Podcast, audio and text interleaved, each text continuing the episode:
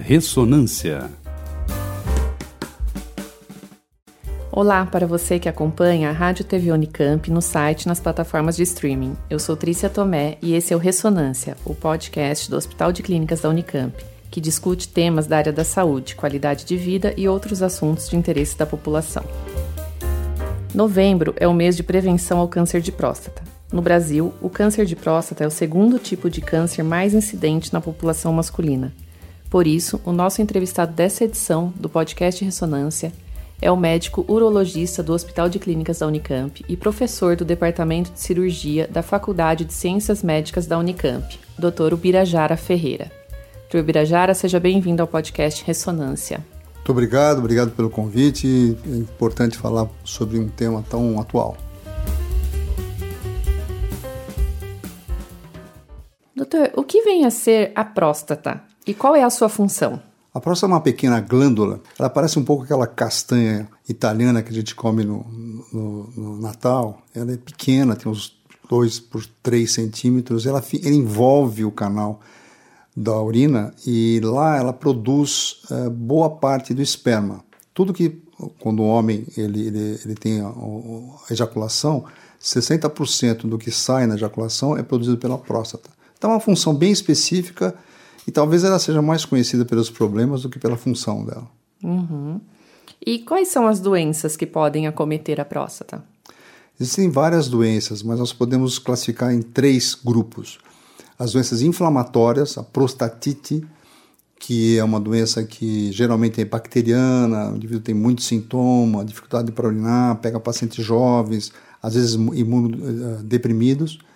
Pode ter uma doença benigna, que é o adenoma da próstata, é, hiperplasia, tem vários nomes, hiperplasia da próstata. A próstata cresce, ela começa a comprimir o canal, porque ela fica em volta do canal, os sintomas urinários, geralmente não com febre, é bem lento o processo. Mas ela não é o câncer, que é a terceira possibilidade, que é um tumor maligno, ou o câncer da próstata, que aí são assim, pacientes que depois dos 50 anos, começam, podem ter sintomas, podem também não ter nenhum sintomas, mas eles podem desenvolver o câncer da próstata, que é o mais conhecido e o mais perigoso. E existe alguma relação entre o câncer de próstata e, e a propensão familiar? Ele é genético? Como que é? Sim, existe uma propensão que é relativamente importante. Por exemplo, uh, homens que têm pais ou tios relativos, né, parentes relativos assim bem de próximo, eles têm mais chance de ter câncer. Quanto mais parentes, tanto maior. Por exemplo, se o indivíduo tem um pai com câncer de próstata, a chance dele ter esse mesmo problema é de duas a, vez, a três vezes do que um indivíduo normal, população normal. Se ele tiver um pai e um tio, sobe a nove vezes. Nossa. Existe também uma relação muito forte entre câncer de próstata e câncer de mama os dois são muito parecidos do ponto de vista genético. Então, se o indivíduo tem uma mãe que teve câncer de, de mama, ele pode ter mais chance de câncer de próstata também. Nossa, não, isso eu nem imaginava. E, e, quais são os fatores que podem desencadear é, o câncer de próstata? Existem fatores então, Trícia, isso é uma coisa que tem sido muito estudada, a causa do câncer de próstata. A gente não tem um, um, um fator, alguns fatores que são muito fortes em relação a isso, uma resposta exata para isso. Nós sabemos, por exemplo, que quem consome mais carne gordurosa tem mais chance de ter câncer de próstata. Quem é uh, obeso tem mais chance. Então, tem alguns fatores de risco, mas assim, o desencadeante uh, direto a isso a gente não sabe. Por exemplo, no Brasil, nós sabemos que o câncer de próstata é mais prevalente no sul do país do que no norte. Come mais carne no uhum. sul do que no norte. É, então tem essa questão, mas assim, na realidade não sabemos o que causa, qual é o fator desencadeante mais importante. E existe uma porcentagem de chance de um homem ter câncer é, de próstata durante a vida? A gente sabe que homens, a partir dos 50 anos, dos 50 até 90, um cada seis homens vão ter câncer. Né? Então nós sabemos que à medida que a idade avança, essa, esse percentual vai aumentando. Por exemplo, homens acima de 80 anos, seguramente 50 a 60% deles têm câncer. Nossa. O que eh, a gente sabe é que esse câncer ele tem uma, um comportamento peculiar, ou seja, tem muitos homens que têm câncer, terão câncer e não vão morrer pelo câncer. Talvez nem sintoma tenham, talvez nem clínica tenham. Então, a arte do urologista, do médico que trata isso, é saber qual é o câncer que vai trazer problema para ele. Então, a questão não é só fazer o diagnóstico, é saber esta doença dentro do espectro, porque ela não é doença única, tem um espectro, é um leque uhum. de possibilidades. Quando se fala câncer, na palavra câncer já assusta, assusta ah, vou é. morrer disso. Não é assim. E principalmente no câncer de próstata, não é assim. Existem cânceres prostáticos que evoluem lentamente, que são, nós chamamos indolentes. É, às vezes são mínimos, pequenos. Então, esses pacientes, às vezes, podem ser só acompanhados, mas existem doenças que são muito mais graves que vão levar a óbito. Então, essa questão é importante. Doutor, a partir de que idade o homem deve se preocupar com a próstata e, e por que, que é importante o diagnóstico precoce ou, ou por que, que os homens adiam né, tanto tempo para a realização do exame? Bom, aí tem várias perguntas e tem várias questões a serem é. abordadas. O, o, que a Sociedade Brasileira de Urologia e outros órgãos internacionais eh, hoje advogam, por isso muda muito. Pacientes acima de 45 anos, se tiverem algum parente, deve começar já a fazer a detecção precoce. A gente fala assim, prevenção. A questão da prevenção é muito difícil, porque como a gente não sabe qual a causa, você não sabe como prevenir. Então, a, a, o, o, o correto é a detecção precoce do câncer de próstata. Então, acima dos 45 anos em pacientes que têm parentes, acima dos 50 anos quem não tem parente, aí vai até os 70, 75. O que nós preconizamos é toque prostático, né? o famoso e famigerado e temido toque prostático, que os homens também têm muito receio ainda, e o, o PSA. O PSA é uma substância que é produzida no, no sangue, é um marcador tumoral. Quando ele está aumentado, ele, o indivíduo pode ter chance de câncer de próstata. Bom, você falou do, do, da questão do, dos homens, né? Eu podia falar 20 minutos sobre isso, mas eu vou falar em, em 30 segundos. O homem é patife, nós somos patifes. O homem não está acostumado a ir a médico. Uhum. Desde a tenridade ele não vai a médico. A mulher, quando tem alguma alteração, é, à medida que ela vai crescendo, puberdade, ela começa a ter menstruação, cresce, cresce o seio, a mãe leva ao ginecologista. O homem, quando ele começa a ficar, os pelos começam a crescer, a voz começa a ficar mais rouca, ele começa a ter alguma coisa que sai pelo pênis quando ele se masturba, é um susto e isso ele aprende sozinho. Muitos pais não levam ele ao urologista, nem ao psicólogo ou qualquer lugar, ele acaba aprendendo sozinho. Então, o toque, a questão do, do, do toque tem a ver com essa uh, distância que ele tem do médico. Uhum. Ele só vai começar a, a, ter consultas depois dos 40, 45 anos. Aí ele nunca viu sangue, então aqueles indivíduos que vão tirar sangue desmaio, a namorada segura a mão dele e sua, é tudo assim. É. Então o toque retal, ele é também a questão, primeiro que é invasivo, segundo que ele, os homens acham que isso é ligado à masculinidade. E ele sabe que não é, é um exame rápido, dura aí oito segundos e você tem uma informação muito boa. Então, felizmente, essa questão tem realmente caído por terra. Mas a gente tem muita coisa ainda para é, uh, seguir. É um tabu, né? É um tabu, ainda é um tabu. Então, falando sobre esse tabu, né, que a gente, é, do exame de toque retal, é, como é feito esse exame e o que, que o senhor pode dizer para os homens, assim, diretamente sobre essa preocupação que às vezes vira, às vezes não, né? Sempre vira piada, né, dos é, amigos. Sempre, sempre. Aquela questão. Você vai Eu imagino no... o que, que o senhor ouve. Eu já ouvi de tudo, não, não tenho que não tenho ouvido. A mais interessante é que eles, eh, os amigos falavam, você levou flor para o seu urologista, bombom, aquela coisa toda, né? Mas é, é interessante, faz parte da cultura brasileira. Uh, o toque é, uma, uma, é uma, um exame importante, por quê? Porque quando você tem câncer de próstata, seja em qualquer nível, naquele ponto onde existe a suspeita, geralmente a próstata é endurecida. E a gente, com o passar do tempo, tanto a gente fazer esse exame, nós temos uma sensibilidade na ponta do dedo do indicador que é muito grande para achar um, um ponto que seja endurecido. Esse ponto pode ser pequeno, pode ser enorme, pode pegar a próstata inteira, pode ser irregular. Então, isso nos dá uma conotação que lá pode existir um câncer. Então, uh, o toque é importante, às vezes o toque é normal, é, a próstata é meio borrachosa, mas uh, se não tiver nenhum ponto uh, endurecido, ele tem que fazer o PSA também. Tem cânceres que não alteram o toque e a gente pega o câncer porque o PSA aumentou acima do que a gente espera. Mas ao contrário, tem indivíduos que têm um toque positivo, uma área endurecida, o PSA está normal. Uhum. Então aqueles falam, ah, só vou fazer PSA, tá bom. Ele, ele vai cobrir boa parte, mas tem um percentual de tumores que passarão batidos, porque eles eh, não alteram o PSA e começa a ter é, um, esse endurecimento que a gente não percebe. E às vezes são cânceres graves, né? mais agressivos. Então o ideal é fazer os dois sempre. O ideal né? é sempre os dois.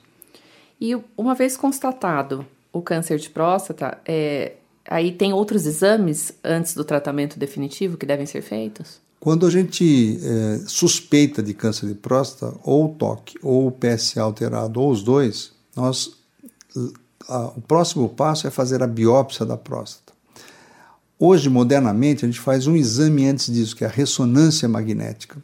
É, a ressonância dá um aspecto que confirma o que você achou no toque no PSA e tem alguns parâmetros. Eu não vou entrar em detalhes, mas ela nos dirige e fala: bom, esse paciente realmente, como você estava suspeitando, realmente, olha, tem aqui o, o, a ressonância mostrou uma área que é suspeita, então prossiga no seu, no seu raciocínio. Ou então não, a ressonância foi normal, nós podemos até postergar um pouco mais. Uhum. Talvez a impressão do PSA não seja tão importante, o toque tem alteração ou não tem, mas podemos aguardar.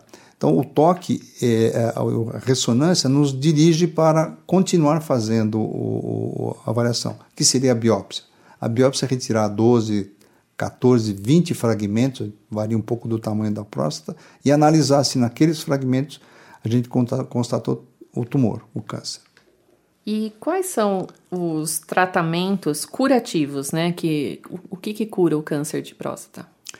Bom, se nós tivermos diante de um tumor que é localizado na glândula, aí entra a arte da a importância da questão da prevenção ou detecção precoce. Uhum. Porque se a gente detecta precocemente, ou seja, a glândula só está cometida e ela não saiu da glândula, óbvio que essa certeza nem sempre é tão segura assim. Mas existem situações que a gente pode ter um pouquinho mais de segurança que o câncer está na próstata. Se depois de alguns exames, não, só, não é só a biópsia, existe todo um estadiamento para a gente saber, bom, onde esse tumor está? Será que é só na glândula ou já está fora? Se a gente constatar que é só na glândula, a cirurgia é o, o, o padrão ouro para tratar e curar esse paciente. Se nós pegarmos um paciente que tem doença pequena dentro da glândula, a chance dele curar só com a cirurgia é de 90%. É muito alta. Que ótimo. É, só que muitos homens acabam vindo mais tarde, aí começa a complicar, né? E tem outras opções. Mas o tratamento inicial é a cirurgia ou a radioterapia em pacientes que não têm condição cirúrgica, são mais idosos, tudo. A gente pode fazer radioterapia também, que é curativa. E uma, uma das dúvidas né, que se surge quando se fala na, na cirurgia para retirada da, da próstata é a impotência, é, possibilidade da impotência sexual. É, isso é real, é preocupante ou é mais um mito é, da, da, sobre a, a próstata? Não, isso é real porque na parte posterior da glândula tem os nervos erigentes que levam à ereção. Então, quando nós retiramos a próstata, por mais cuidado que a gente faça de, de tirar só a próstata, não, não mexer nos tecidos em volta, mas você acaba tendo lesão de alguns feixes nervosos.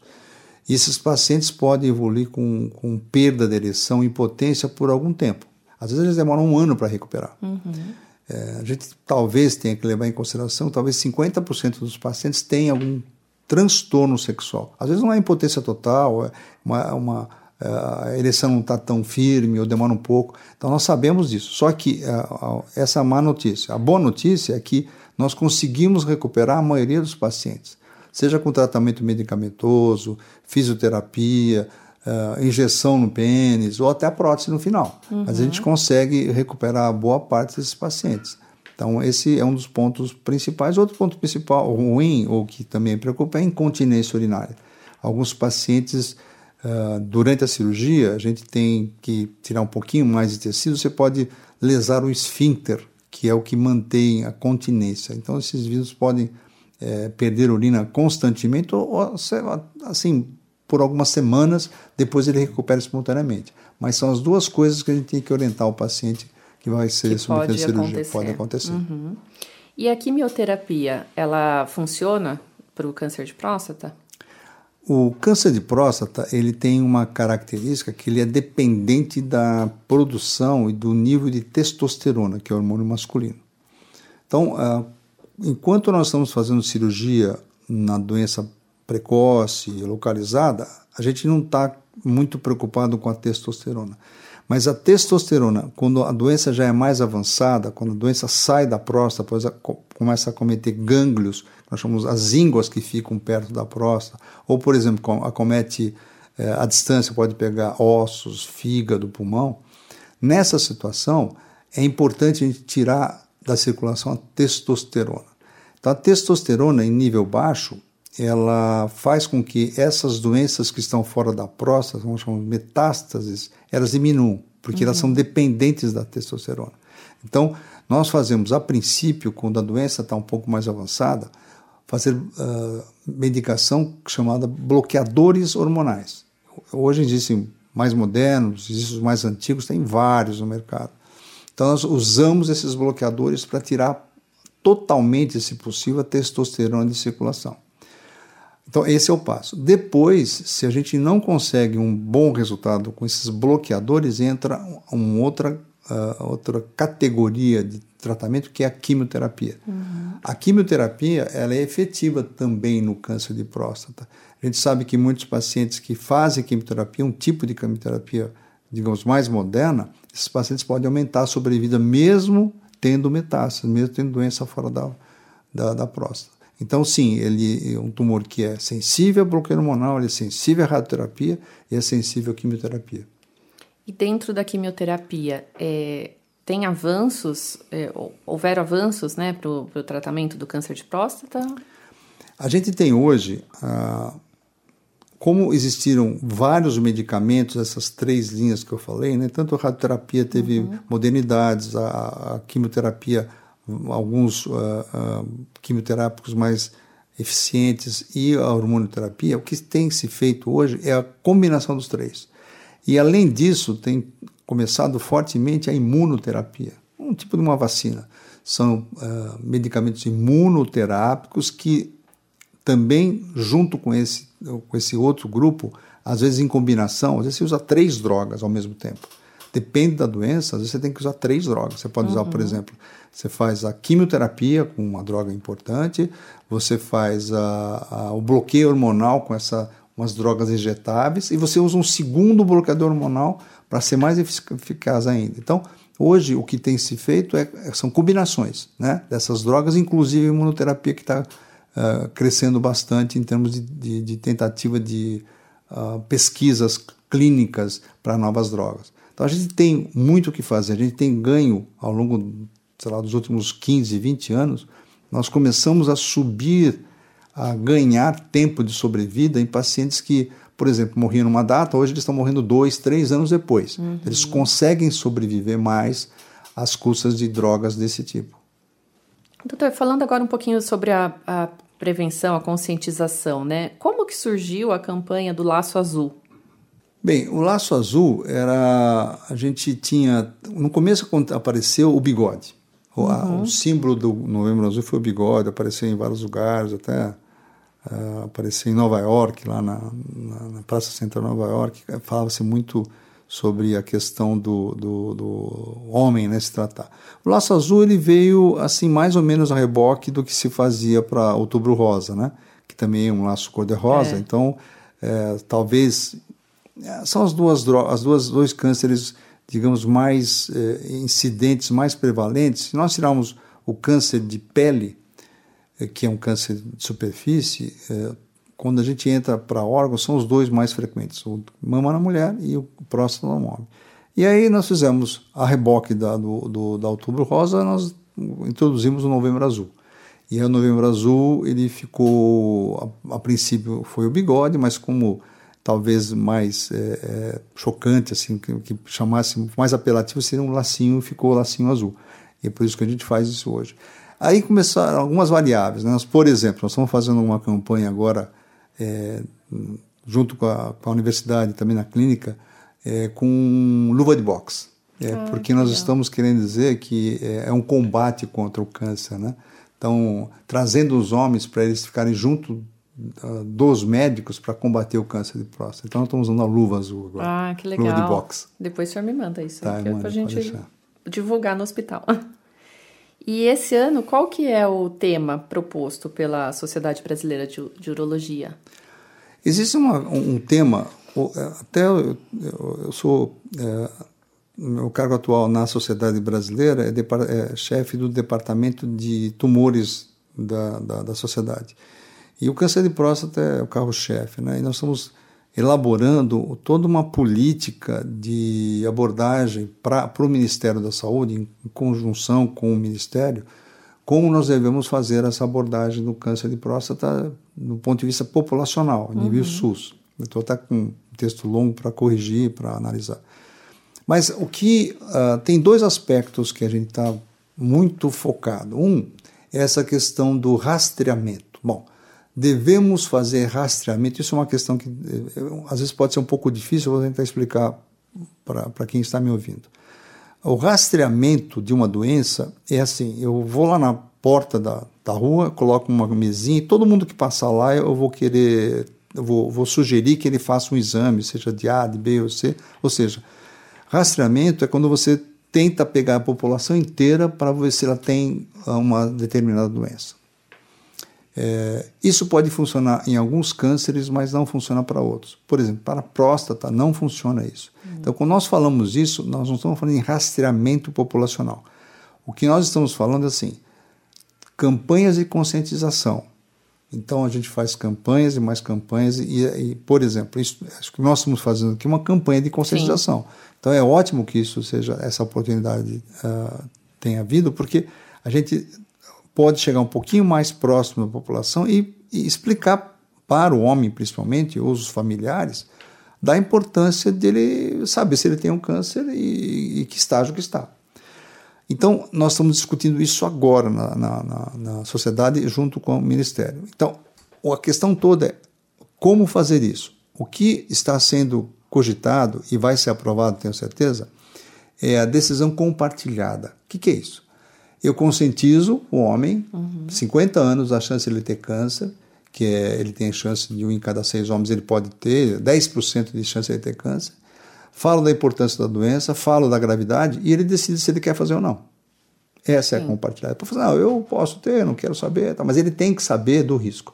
Ele tem que saber, por exemplo, que ele é o mantenedor da casa, né?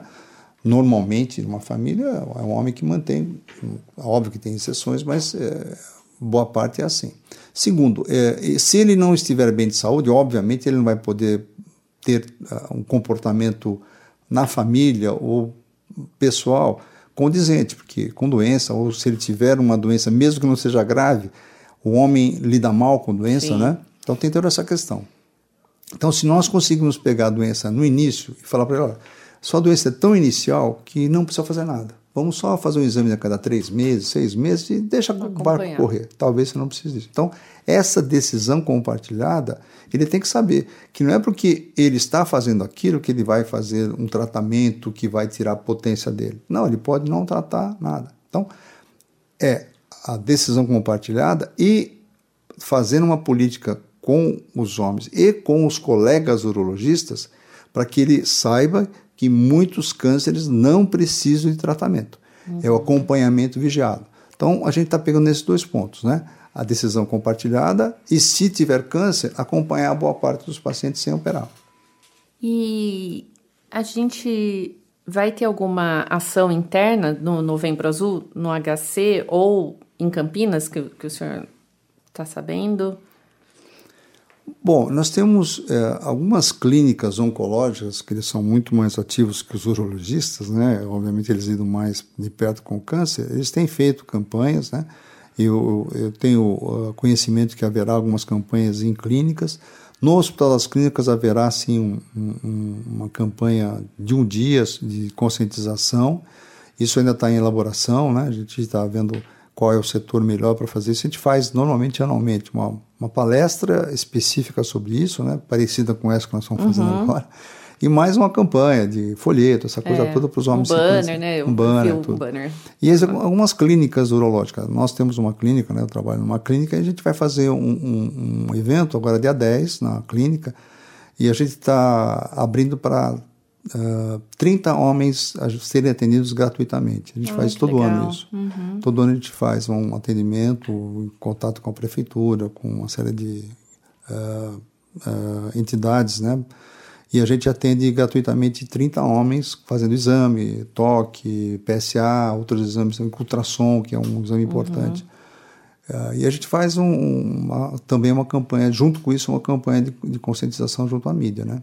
Sim, isso é importante, né? Porque eu acho que se o pessoal souber que não é um bicho de sete cabeças, né? Exatamente, Porque acho que é. assusta muito, mas assusta mais do que mata, Sabe, né? Trícia, a gente tem um, um, comportamento que é interessante. Nós, como médicos, quando você viu o diagnóstico do paciente, ele não sabe ainda. Se ele trouxe o exame, ele não está sabendo. Tá, às vezes está fechado, às vezes ele abriu. É. Né?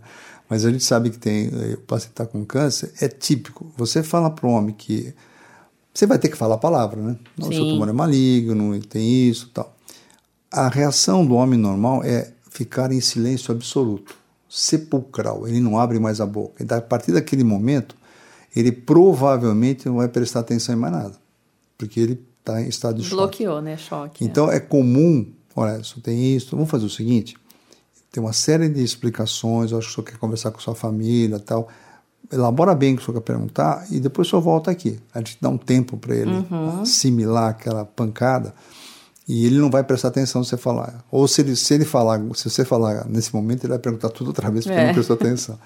Então é natural. A mulher já não. A mulher, se ela sabe de uma coisa, ela começa a falar, quer conversar, explica, chora, ou ela, ela encara bem, né? A mulher é. tem uma reação diferente. O homem não. Homem, e na próxima consulta ela chega com uma listinha, ah, né? Chega com a listinha, mas ela já conversou com todo mundo, parente, vizinha, Google. já Google, sabe tudo. O homem ele vem respirando um pouco melhor, mas ele acha que ainda que está no final da vida, é. como é que vai ser aquela coisa. É, a reação é diferente. Então a gente tem que saber de lidar, lidar com isso também, né? O homem... Sim. É, é porque um homem com gripe né? é um homem no fim da vida, né? Fim da vida, é, ele está quase, é. ele tá quase, já começa a ver testado, ele, vê, é. não, ele vê como é, muda o testamento, vai né? testamento, já é. começa a pensar o que, eu vou fazer, qual, como é que, aquele investimento, eu queria ver meu irmão que faz tempo que eu não vejo, já começa assim, uma gripe. Então, com, quando ele tem tumor, a coisa fica bem grave é. mesmo. Doutor, antes de encerrarmos esse, esse podcast, eu gostaria é, que o senhor deixasse uma mensagem né, para os nossos ouvintes e especialmente para o público masculino, além de tudo que a gente já falou. Olha, eu vou reforçar uma coisa que eu falei durante esse nosso papo, Trícia, que é o seguinte: a questão de o homem é, sobreviver a um câncer de próstata, no caso nós estamos falando câncer de próstata, depende dele. Só depende dele. Ah, como eu disse, boa, a grande maioria dos cânceres são curáveis. Então ele tem que se conscientizar que ele não é um indivíduo isolado no mundo, né? Às vezes são indivíduos, é, tem, ó, isso tem para homem e para mulher, um individualismo. Mas normalmente o indivíduo chega nessa idade, 50, 60 anos, ele constitui uma família. E se ele tem uma família, ele não tem que pensar só nele. Né? Uhum. Ele não pode ser negligente a ponto de falar assim, ah, eu, se tiver, acabou. Mas não é assim, né? Ele pode... E outra coisa que o homem não se conscientiza é assim. Tem muitos homens que, ah, vou trabalhar a vida inteira, vou me dedicar. Depois eu vejo, quando eu tiver mais condições, eu começo a, a, a ter uma vida melhor, eu vou lá gozar a vida, né? Depois, mas quando ele chegar aos 70, ele está hipertenso, impotente, já teve AVC, então que, vai, que vida que ele vai gozar? Né? Então o que nós falamos é é importante que ele procure, porque nós podemos fazer o diagnóstico no momento mais fácil, tratá-lo e curá-lo, e devolvê-lo para a família curado. Né? Uhum. A, a questão não é só morrer, a questão é sofrer. E essa Sim. doença ela é ruim por causa disso.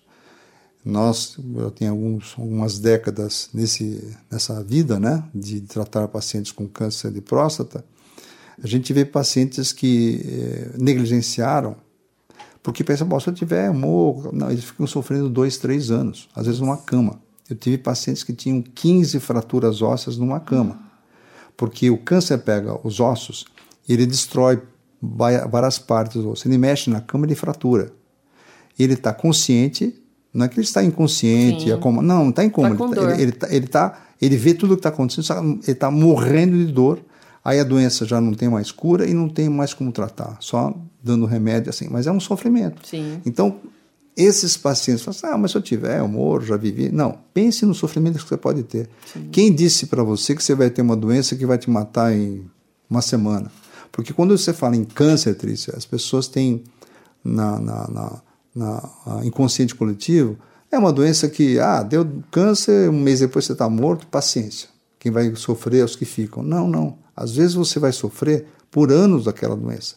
E o câncer de próstata, ele é lento, incisivo e muitas vezes ele é, é, é ele, ele judia muito do paciente, né? Uhum. Como disse da questão do, dos quando a doença pega os ossos. Então é isso que eu queria que, que o homem se conscientizasse. Não é só você pensar em você e ponto final. Você tem que pensar primeiro no seu sofrimento que você pode ter e pensar quem vai ficar aqui né? depois, uh, não, tendo a sua ausência, o, o transtorno que isso vai causar na sua família. Sim. Bom, doutor, quero agradecer sua presença, todas as informações, é, que com certeza foram muito úteis, né? E eu espero em breve voltar a conversar sobre esse assunto ou outro assunto da área de urologia que seja de interesse da população e dos usuários do nosso hospital. Bom, muito obrigado. Eu, eu agradeço bastante o convite. Acho a sua, esse programa Ressonância muito interessante, né? Dá uma chance de a gente falar assim diretamente com a população. E sem dúvida eu estou às ordens. Se você tiver algum outro tema importante, eu estarei sempre às ordens da sua, da sua convocação. Muito Obrigado, obrigada, doutor. Esse foi o Ressonância, o podcast do Hospital de Clínicas da Unicamp, em parceria com a SEC, Rádio TV Unicamp, para falarmos sobre saúde, bem-estar, qualidade de vida e outros assuntos da área médica que impactam na vida das pessoas. Trabalhos técnicos de Otávio Silva. Acompanhe os nossos canais de comunicação no portal unicamp.br, no site do HC em www.hc.unicamp.br e nas nossas redes sociais. Obrigada pela companhia e até o próximo programa.